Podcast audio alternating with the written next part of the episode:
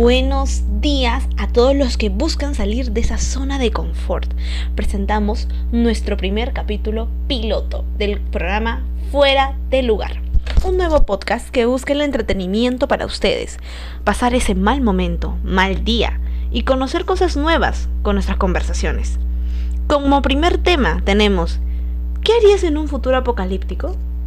¿Por qué este tema me dirán? Claro está, Estamos viviendo una de las peores pandemias, en particular para mí, y se ha hablado mucho del tema apocalíptico. La gente piensa que después de esta pandemia, o gracias a esta epidemia, el momento apocalíptico podría estar más cerca de lo que pensamos. Entonces, bien, ¿qué harías en ese momento? Existiría hambruna, quizá, por lo que hemos estudiado antiguamente en otras epidemias. Hambruna, no tendríamos la misma sociedad que teníamos bueno, hace un par de años, de la cual nosotros podríamos salir con amigos, podríamos salir a fiestas, podíamos divertirnos, vivir nuestra adolescencia, juventud o también la adultez después del trabajo. Y bien, otra pregunta que hay dentro de esto es, de este tema, porque es una pregunta y un punto que se ha tocado mucho en particular debido a las películas constantes. ¿Existirían los zombies?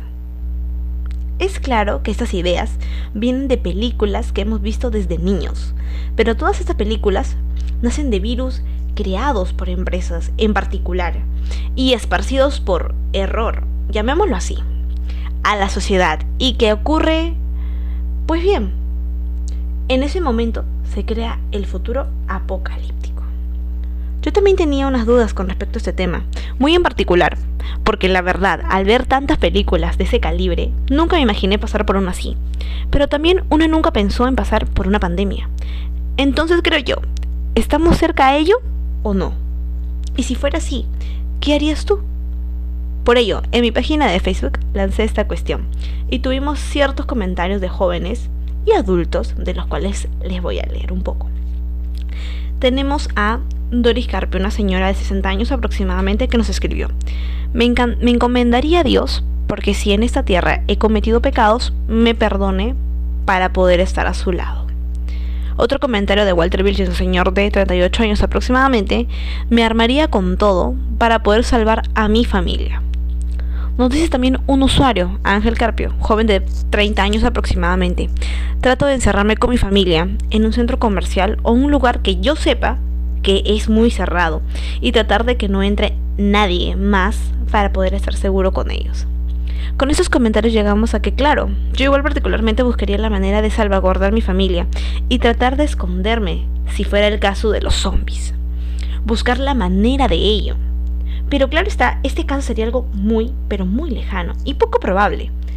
Pero que no se descarta, porque como ya hemos tocado ese tema, el virus puede ser creado o también ser una falla de la empresa que puede estar pasando como ahora, que pasó por la epidemia que estamos pasando en el tema de que también ocurrió por ciertas eh, cosas en China, en Wuhan, en la que nos hemos basado en que esta epidemia surgió de ahí por temas de alimentación que no eran las adecuadas.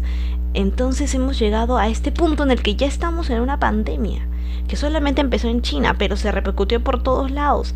Entonces, si existiera la parte de los zombies y si existiera y comenzara igual que la pandemia que comienza en China por un problema de comida que también puede ser o problemas de que quieran salvaguardar una empresa y crean un virus que de repente quieran pasarlo a hacer como vacuna para nosotros para la pandemia pero no surge problemas surge transacciones en esta nueva vacuna y no se llega a una vacuna que cure el coronavirus sino que se llega aún a una vacuna que nos inyecten y que sea probable que fuera una alteración a nuestras hormonas, a nuestras a nuestro sistema inmunológico quizá y nos proporcione un virus que sea de zombies.